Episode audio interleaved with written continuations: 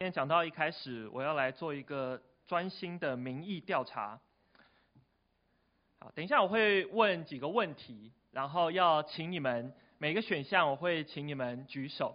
好，在第一题，好，要请你们想一想。好，现在大家都是学生，好，请你们依照你们真实的情况来回答。啊，你们觉得你们自己在哪一个地方读书最专心呢？好，在哪一个地方读书最专心呢？这里有五个选项，请你选出一个你觉得在那个地方你读书最专心的。好，A 是学校，B 是图书馆，C 是家里，D 是教会，E 是咖啡厅。好，给大家思考一下。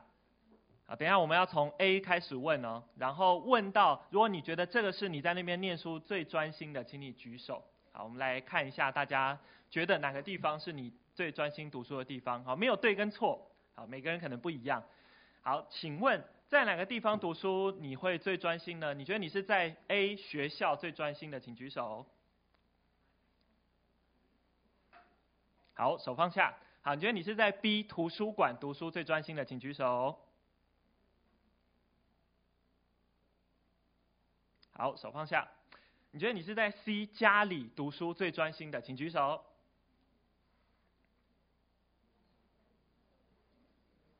好，手放下。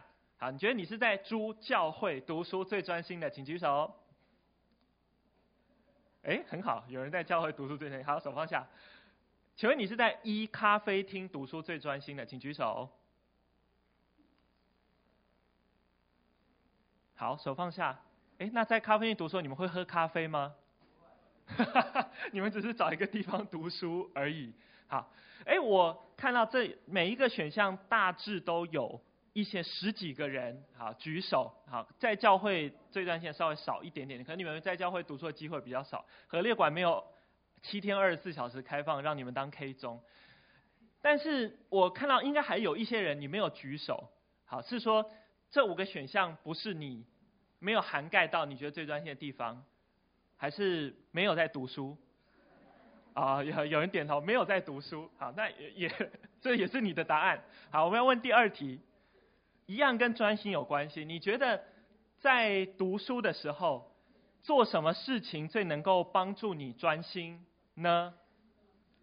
好，这里有五个选项，不一定涵盖到你想到的东西。但如果就这五个选项，你觉得哪一件事情是你在读书的时候做这件事，你是能够最专心的？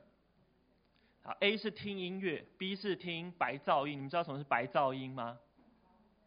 好，就是固定的频率。的噪音，好，比如电风扇啊，或者是什么下雨的声音啊，海浪的声音啊。你知道 iPhone 有一个新的功能可以放白噪音，好，有些人是需要不能在完全安静的地方要听白噪音，而有些人是需要安静，好，也许你是 C 安静无声，好，或是猪转笔，哎，有吗？现在这边有有人是要转笔才能够专心的，好，一是我一定要吃东西我才能够专心读书，好，哎，我们来投票一下。你觉得你是读书的时候一定要听音乐？A，好，你觉得你要听音乐的时候最专心，请举手。哦，蛮多的。好，手放下。你觉得你是 B，你需要听白噪音，好，你需要听一点声音才能够安静的，请举手。好，人讲话啊，一点点嗡嗡嗡的声音啊之类的，好，也有。OK，手放下。好，你觉得你需要安静无声才能够念书念进去的，请举手。好，手放下。你觉得你是猪，你要转笔，手要做点事情才能够专心读书的，有没有？哎，好，还是有，很好，手放下。好，我以为那个爱转笔的人已经毕业了，还还不错，但 还是有人爱转笔，很好。好，你觉得你是吃东，不是一边吃东西，你就可以一边专心读书的？好，有没有？一，请举手。吃东西，吃东西，吃东西。好，很好，很好，手放下。我自己我是需要安静无声，就是我没有我很容易被声音干扰，然后我需要在完全安静的地方才能够读书。但我知道有人是相反，很安静的时候反而觉得很恐怖，好，或者是很没有办法专心，没有办法读书，好，都可以，每个人不太一样。好，第三题哦，第三题，刚刚是让你专心读书的，接下来是什么是是这什么东西最妨碍你专心读书？什么东西最妨碍你专心读书？啊，A 是噪音，B 是有人走来走去，啊，C 是手机摆在那里就是很妨碍你专心读书。好，猪是，我房间里就是有一个舒服的床套，它一直把我吸过去。啊，一是书太难念了，所以我没有办法专心读书。好，针对这五个选项，大家来想一想，觉得哪一个让你最难专心读书？好，我们来举手一下，请问你觉得 A 噪音最让你难以专心读书的，请举手。好，手放下。你觉得 B 旁边有人走来走去，让你难以专心读书的，请举手。好，手放下。你觉得 C 手机放在那里就让你很专专心读书的，请举手。好，手放下。猪，你觉得舒服的床让你难以专心读书的，请举手。好，手放下。你觉得书太难念，让你难以专心读书的，请举手。好，手放下。这一题我觉得有一点意外，我原本以为手机会压倒性的占多数，好，结果发现舒服的床跟书太难念也蛮妨碍你专心读书的。好，我们大家现在都是在学生的这个处境当中。我们都很需要专心的、专注的去做一件事啊，去读书，所以我们都可以体会要怎么样才可以专心啊。这件事可能对你来说容易，可能对你来说困难。好，今天我们也要讲一个跟专注有关系的处境。好，所以要请大家一起专注的进入我们今天的主题。我们今天要讲的叫做专专心跟从。好，专心跟从呢，等一下我们要讲专心跟从。有三件事情是请大家要记得的。第一件事情是专心跟从要选择，专心跟从是我们需要做出选择来的。好，第二件事情是专心跟从是需要等待的。好，有时候不是立刻会发生，是我们需要等待。第三个是专心跟从是会带来回报的。等一下，我们就会讲这三件事情，请你把这件件事情放在你的脑袋当中。好，在今天的经文里面，刚刚我们已经读过了，要请大家再来读一次，复习一下《约书亚记》十四章六到九节，请。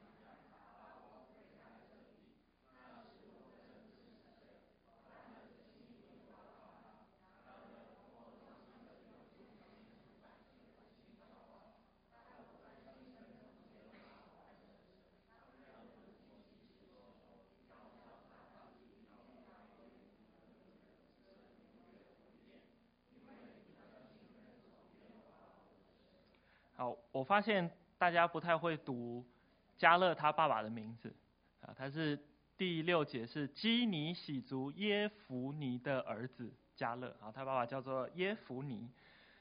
我们刚刚读到了这一段经文，好，他讲的是在那时，那时是什么时候呢？好，有没有人记得上个礼拜耀明传道在我们当中讲约书亚记十三章，他说。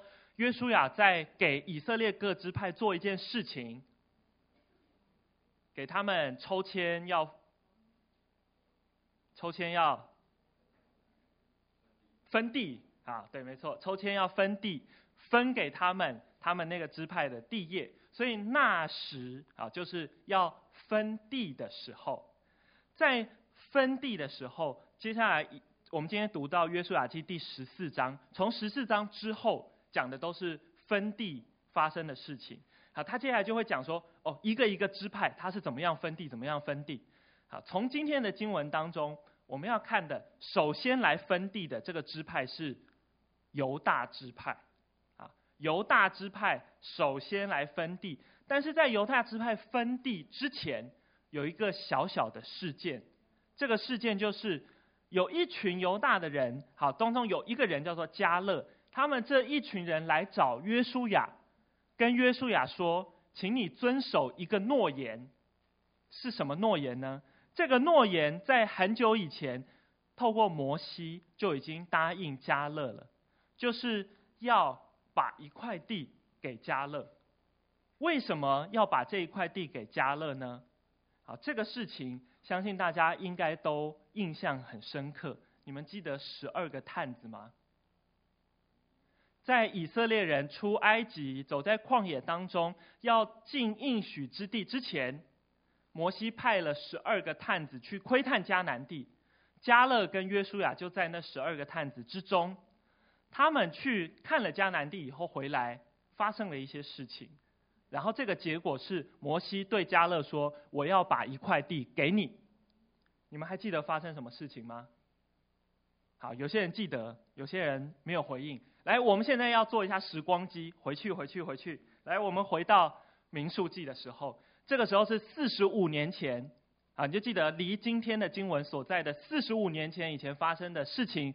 民数记的十三章，十三章十七节说，摩西打发他们去窥探迦南地，就是十二个探子，每个支派派一个代表要去窥探迦南地。他们看了几天？四十天。他们花了四十天，由南往北，把整个迦南地看了一遍。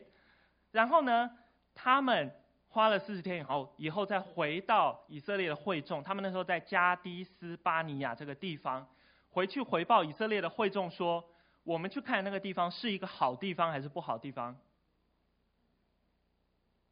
好地方，怎么看得出经文告诉我们是好地方？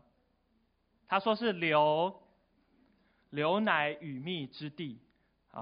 是一个非常富饶、非常肥沃的地方。这个地方真是一个好地方啊！我们来看一下他们那个时候是怎么去探勘的。他们是从哪里走到哪里？他们从这个地图上面南边的那个地方，有看到加低斯巴尼亚吗？他们从这个地方一路往北去，然后他们经过了一个旷野，叫做寻的旷野，然后就进到迦南地里面去。他们到了希伯伦。然后希伯伦附近的有一个地方叫以实各谷，他们在那里发现了某一种很巨大的水果，是什么水果？什么水果？葡萄。好，圣经里面有没有告诉我们那个葡萄很巨大？好，圣经里面其实你看圣经的文字，它没有告诉我们葡萄很巨大，但我们怎么知道葡萄很巨大？因为我们从它搬运的方式里面可以看得出来，他们怎么搬运那个葡萄的？他们是用。杠抬着，把那个葡萄抬抬抬，好，所以从这一点我来推估，哇，那个葡萄真是巨大。他们是在地图上，你看到以十个谷这个地方发现那个葡萄的。以十个这个名字在原文里面的意思就是一串的意思，好，以十个谷就是一串谷，他们在那里发现了一串葡萄，啊，在以实各谷发现葡萄，然后他们又继续往北去看迦南地其他的地方，然后咚咚咚咚又往南回到了。加提斯巴尼亚啊，他们回来回报，跟以色列人跟摩西回报他们看到的内容。我们要接下来看他们回报的时候发生什么事情。他们回报的时候，十二个探子分成了两派，有十个是一派，有两个是一派。好，请问加勒是在十个一派的，还是在两个一派的？加勒是那两个当中，就是加勒跟约书亚是一派的。加勒。他对百姓说：“我们上去得那地吧，我们足能得胜。”加勒说：“去，我们一定可以攻打下那个地方。”可是另外那十个一派的人，他们怎么说？我们不能上去攻击那民，因为他们比我们强壮。他们怎么描述那个强壮？他们说那边有一种叫亚纳族的人。他们说亚纳族的人都是伟人。好，伟人不是伟大的人的意思，伟人就是巨人的意思。他说那个地方住了巨人族，他们是巨人，有多巨大？相较于巨人族，我们好像什么东西一样渺小？一种虫，什么虫？我们好像蚱蜢一样渺小。他说，相对于巨人族以外，我们好像蚱蜢那样子渺小。好，所以呢，那十个探子，他们那一派人就说：“不行，不行，不行，他们太可怕了，我们去也打不过他们，我们放弃吧。”所以在这个地方，你看到了加勒、约书亚是一派，十个探子是一派。那以色列人他们要听哪一派的？以色列人他们决定要听哪一派的？他们听了十个探子的那一派。第七节、第二节、十四章的第二节，与以色列众人向摩西跟亚伦发怨言，全会众对他们说：“巴不得我们早死在埃及地，或死在这旷野。耶和华为什么把我们领到这地，使我们倒在刀下呢？”我们的妻子跟孩子必被掳掠，我们回埃及去，岂不好吗？以色列的众人，他们听到了两派的说法以后，他们选择了一派的说法。他们听了那十个探子说：“哇，那边都是巨人啊，我们都是蚱蜢。好，那不要打了，不要打，我们跑回埃及去吧。上帝虽然把我们拯救出来啊，但是前面过不去。好，我们回去埃及吧。”他们做出了一个选择。他们这个选择带来的结果是，在民数记的十四章告诉我们：忽然耶和华的荣光向以色列众人显现。耶和华的荣光向以色列众人显现，耶和华对他们说了一串的话，在其中耶和华说：他们以色列众人断不得看见我向他们祖宗起誓应许之地，因为他们选择悖逆我，他们不想进去，他们要回埃及去。凡藐视我的，一个也不得看见，唯独我的仆人迦勒，因他另有一个心志，专一跟从我，我就把他领进去，他所去过的那地，他的后裔也必得那地为业。所以在四十五年后，我们刚刚读过的今天的信息经文，讲到的就是四十五年前的这一个上帝的应许，上帝答应加勒，你跟约书亚，你们曾经。去到了希伯伦以实各谷那边，你们抬了一串葡萄回来，你们有信心，你们可以打下那个地方。我答应你们，以后当我们进去以后，那一块地方就要送给你加勒做你的土地。这个是上帝答应加勒的。那至于那十个背叛上帝的人，上帝对他们做了什么事？第三十七节，那这些恨报恶性的人都遭瘟疫。死在耶和华面前，那十个人他们就死在耶和华面前了。不只是这十十个人立刻死了，那一些他们选择听十个人的那一些以色列众人，上帝告诉他们说：“因为你们说你们要回埃及去，好，我就照你们所选择的，不让你们进迦南地去，让你们在旷野流浪几年？四十年。为什么要在旷野流浪四十年？”他说：“上帝说，就照着探子去迦南地看四十天，你们就流浪四十年吧。四十年后，直到所有的以色列人都死掉了以后，这一代的人都死掉以后，下一代的人，你们才可以进到迦南地去。只有约书亚跟迦勒这两个人可以活到四十年以后，跟着进到迦南地里面去。这个是上帝对那一代的人的惩罚。”好，所以我们现在要回过头来到四十五年以后来看一下迦勒和约书亚的对话。刚刚我们讲到专心跟从的第一件事情是专心跟从要选择。在刚刚的对话当中，我们看见十个探子跟迦勒他们做出了不同的选择。十个探子他们看到那个地方。是上帝应许给他们的，但是他们看到那个地方，哇，人好可怕！他们说我们打不过，我们要回到我们打不过。然后以色列众人就听了他们的话，说：那我们回埃及去吧。但加勒和约书亚做出了另外一种选择，是上帝已经答应我们了，那是上帝要赐给我们的土地，我们听上帝的，我们一定可以打过他们。他们做出了不一样的选择。在经文当中第八节他说。然而，同我上去的众弟兄使百姓的心消化，但我专心跟从耶和华我的神。这一句话其实可以，这个句型其实可以套用在很多的处境当中。同我上去的众弟兄点点点，但我怎么样？我身边的人都怎么样？怎么样？怎么样？但我选择跟他们不一样。比如说，在你的身旁。会不会跟你身旁身边的人都做一些不讨神喜悦的事情？那你选择跟他们一起吗？或是你说，但我选择做不一样的事情？比如说，同我上去的众弟兄，他们都因为在意成绩，他们在考试当中作弊，但我专心跟从耶和华我的神。同我上去的众弟兄，他们在学校的时候，他们因为人际关系的压力，他们选择霸凌别人，但我不这样做，我选择专心跟从耶和华我的神。我身边的人，他们都选择，他们想要用算命的方式知道未来所发生的事情，但我选择不这样做，我选择要专心跟从耶和华我的神。在这些一切的抉择当中，你选择和你身边的人一样吗？或者你选择专心跟从耶和华你的神？选择这件事情，刚刚我们讲的。他需要做出，有时候需要做出跟别人不一样的选择。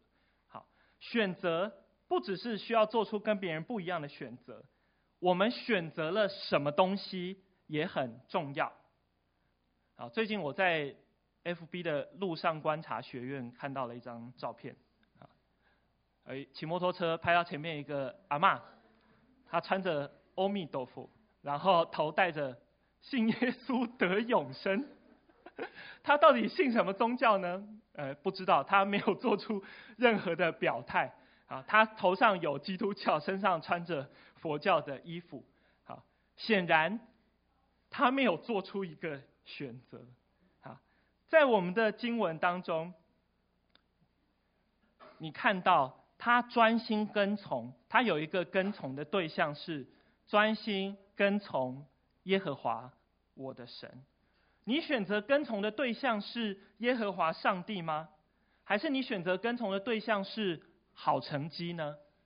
如果你选择跟从的对象是好成绩，或许你会为了要得到好看的成绩，你不择手段的想要得到它。你选择跟从的对象是上帝吗？还是你选择跟从的对象是别人的肯定呢？你很在意别人的肯定，即使你想要丢掉上帝也没有关系。你想要跟从的对象是上帝吗？还是你想要跟从的对象是你自己的心情呢？在做决定的时候，你想到的是上帝喜欢你做什么，还是我想要做什么？只要我喜欢，有什么不可以做呢？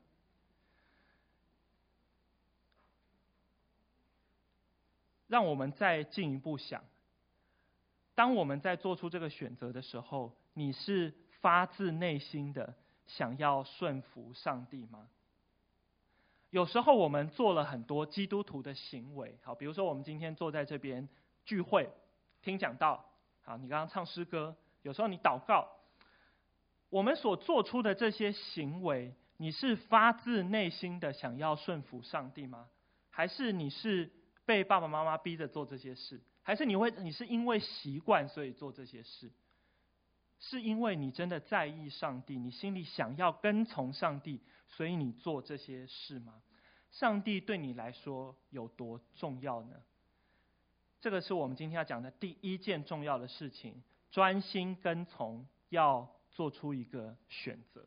我们现在要讲第二件事情是专心跟从，要等待。好，邀请大家来念这边的经文，这是约书亚记十四章的第十到十一节，好，请大家一起来念，请。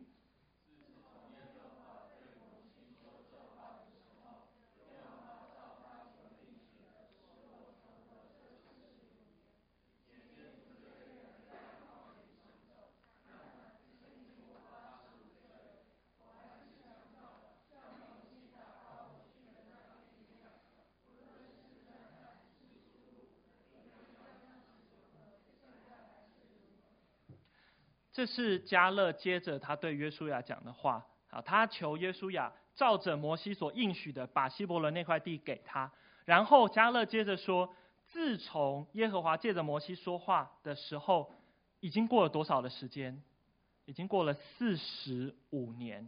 好，刚刚我们讲到说，上帝要以色列人在旷野徘徊四十年嘛，接着他们进到了应许之地，然后他们花了五年的时间四处征讨。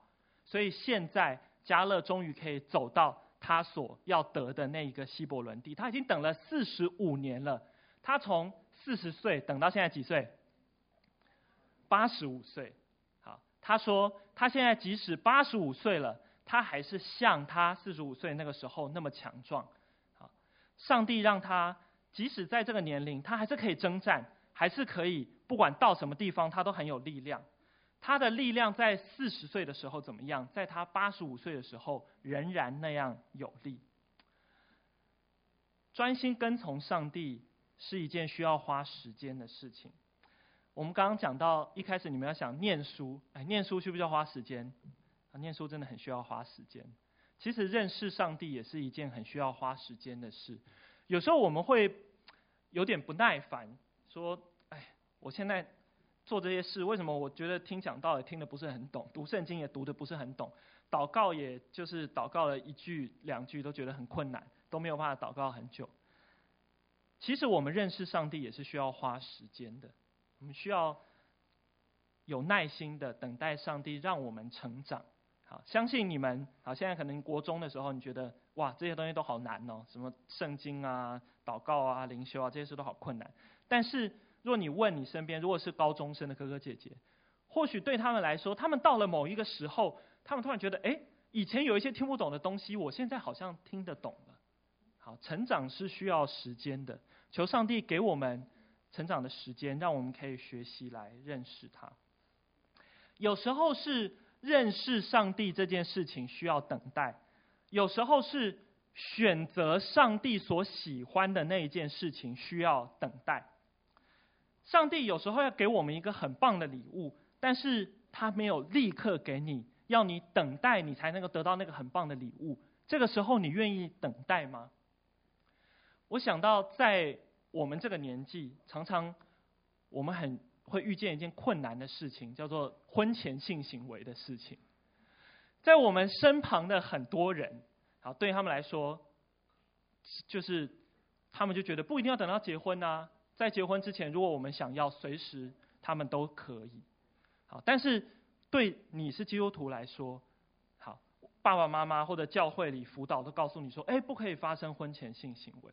然后同学觉得，哎，为什么这样？为什么基督徒就这么奇怪？因为性行为这件事情是上帝所给我们的一个美好的礼物。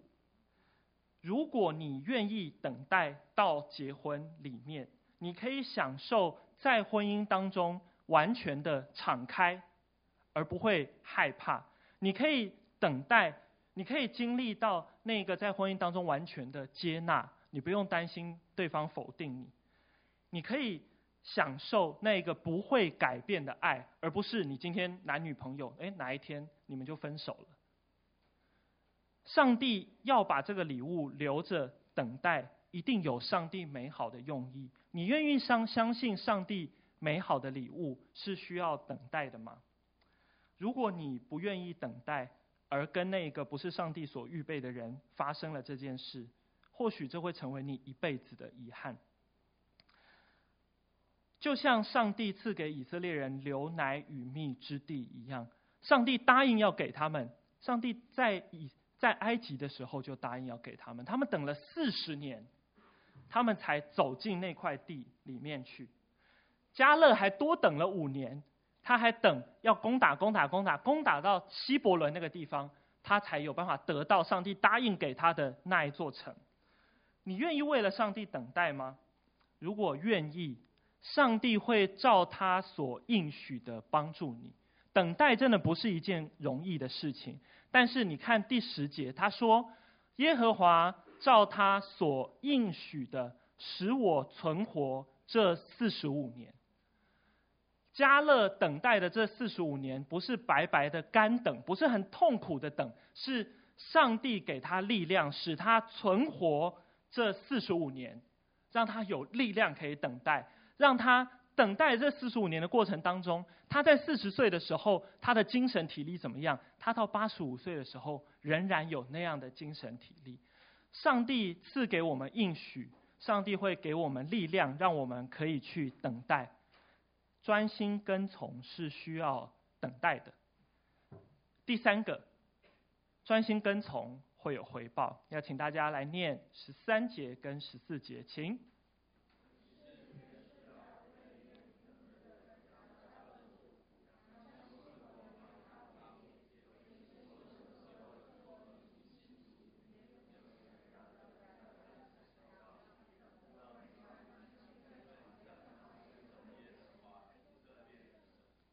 念一念变成八部合唱，好，大家还是有念完。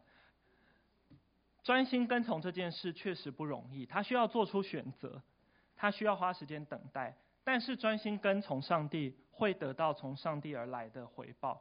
我们常常说上帝是信实的神。什么是信实？当我说一个人信实的时候，就代表他是一个有信用的人，就是答应你。他就会做到。上帝是信实的，意思就是上帝是非常守信用的上帝。他比这世界上的任何一个人都还要守信用。他答应你这件事，他必然会将他所答应的赏赐给你。我们确实需要做出选择，我们确实是需要花时间等待。但是上帝会认真的看待你为他摆上的一切，包括你很艰难的时候做出的选择。包括你在等待的时候那种煎熬的感觉，上帝会纪念你为他摆上的一切。以色列人他们得到了应许地，好，没错，这是一件非常棒的事情。以色列人得到了那个流奶与蜜之地，但其实最棒的不只是那一个流奶与蜜之地。上帝要以色列人等那块地，不只是要把这块地送给他们当礼物。如果你还记得。上个礼拜耀明传道讲的，上帝赐给他们，让他们得地为业。其实最后是要让他们得到一个更好的东西，是上帝他自己。其实以色列人得地为业，重点不是那块地，而是上帝自己成为他们的产业。我知道这件事情对现在是国中生、现在是高中生的你们来说，或许有一点抽象，但是请你们记得这件事情。上帝是你们最好的礼物，上帝是能够使你们生命真正得到满足的那一位。求主帮助我们，让我们可以越来越体会到，其实这世界上的一切都没有办法使我们得到真正的满足。跟我们同年纪的人，他们也许追求的是成绩，他们也许追求的是别人的肯定，他们也许追求的是考上好学校。再大一点，也许他追求的是进到好的公司，有好的收入。好，有成家，有车子，有小孩，好，他追求的是这些东西，但是这些都没有办法使我们得到真正的满足，唯有上帝自己能够使我们心里面得到真实的满足。求主帮助我们，可以越来越体会到这一点。我们今天讲专心跟从，还记得我们讲的哪三件事情吗？第一个是专心跟从，要做出选择。十个探子和加勒约书亚，他们做出了不一样的选择。若是你，你会跟从哪一个选择呢？你愿意相信上帝吗？即使前面看起来这么困难，你仍然愿意相信上帝，跟从他吗？第二个，专心跟从需要等待。上帝应许给以色列人流奶与蜜之地，以色列人等了四十年，等了四十五年，他们才进到那块地里面，但是。上帝是信实的神，上帝会纪念我们在等待过程中所摆上的一切，上帝会赐给我们力量，让我们有力量去等待。第三个，专心跟从会有回报。上帝应许给我们有这美好的礼物，其实最重要的是，上帝自己就是那一个最美好的礼物。耶稣基督为我们的罪上了十字架。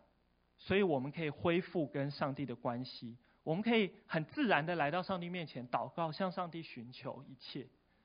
上帝已经透过耶稣基督的舍命，让我们可以得到上帝他自己。求主帮助我们，让我们在不管是现在学生的时候，或者是未来长大了以后，在每一个时刻，我们都可以体会到得到上帝是我们生活生命当中最美好的那一回报。接下来有一段。默想的时间，要请思琴为我们谈回应的诗歌。我们要一起透过经文来默想刚刚所听到的信息。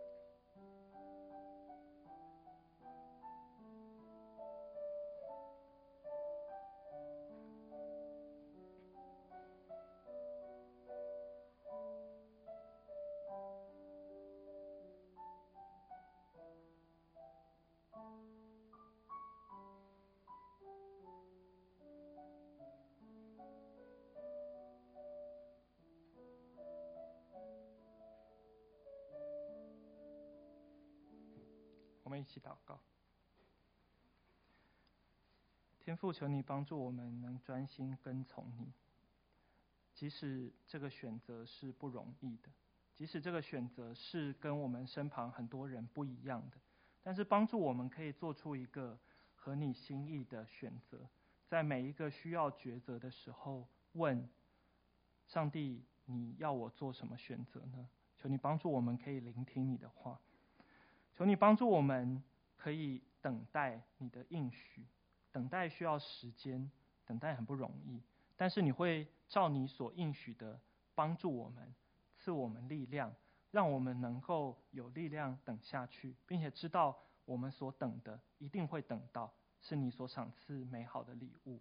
谢谢主，你让我们的等待是有所回报的，让我们可以经历在你里面一切的丰盛，不只是物质的享受。更多的是主你自己成为我们心里面的满足，让我们在成长的过程当中，可以越来越体会到有主耶稣基督就是一切，让我们可以在你里面得满足。谢谢主，奉主耶稣基督的名祷告，阿门。